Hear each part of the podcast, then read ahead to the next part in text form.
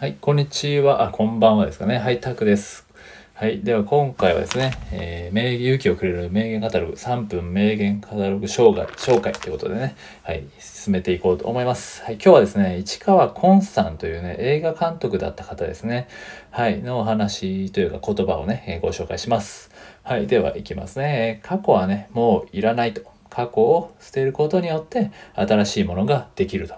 過去はもういらないと。過去を捨てることによって新しいものができるっていうことですね。はい、えー、これ12年前のね雑誌、まあ、いつも言ってるんですけど、えー、この時に30年ぶりって言ってるんで、まあ、40年ぐらい以上前になるんですかね。この犬神家のね一族を再映画化えー、した時にこうねこの市川崑さんがこう念頭に置いていた思いだそうですねこの過去は、えー、振り返らないとか過去はいらないとあえて捨てて新しいものを作るっていうね、えー、思いでやってたみたいですね。うんまあ、人はやっぱりどうしてもこう一度評価されたことってねやっぱりしがみつきといがちというか、うん、なんかそこから逃れられないというかねやっぱり一回評価されたらそこを大事にしがちですけどでもまあそうやってワンパターンにとらわれたらやっぱりそれ以上の成長ってないですよね。うん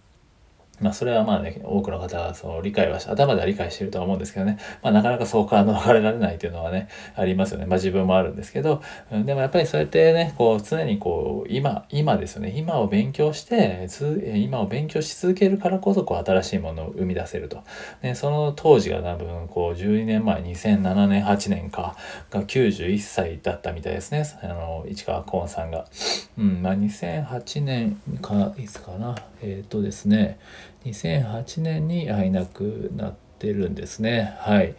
なんですけど、こうね、犬神家の一族とか、金田一耕助シリーズなどがあるみたいですね。映画代表作に。あと、ビルマの盾事とかもね、えー、そうみたいですね。うん。まあ、そうやっていろいろ経験ね、これだけ経験豊富な人というかね、えー、方、ベテランの大大監督だったわけですよね。当時ね、それだったら。えー、そういう方がやっぱりそうやって過去をね、え振り返らないとか、もういらないと、ね、捨て去ることによって、え新しいものを作っていこうという姿勢でね、行くってやっぱりその年齢にして、まあ、だからこそっていうのはあるかもしれないですけど、うん、すごいですよねそういった言葉が出てくるっていう姿勢がやはりねなかなかこう見習うべきだなっていうふうにねめちゃくちゃね思いました。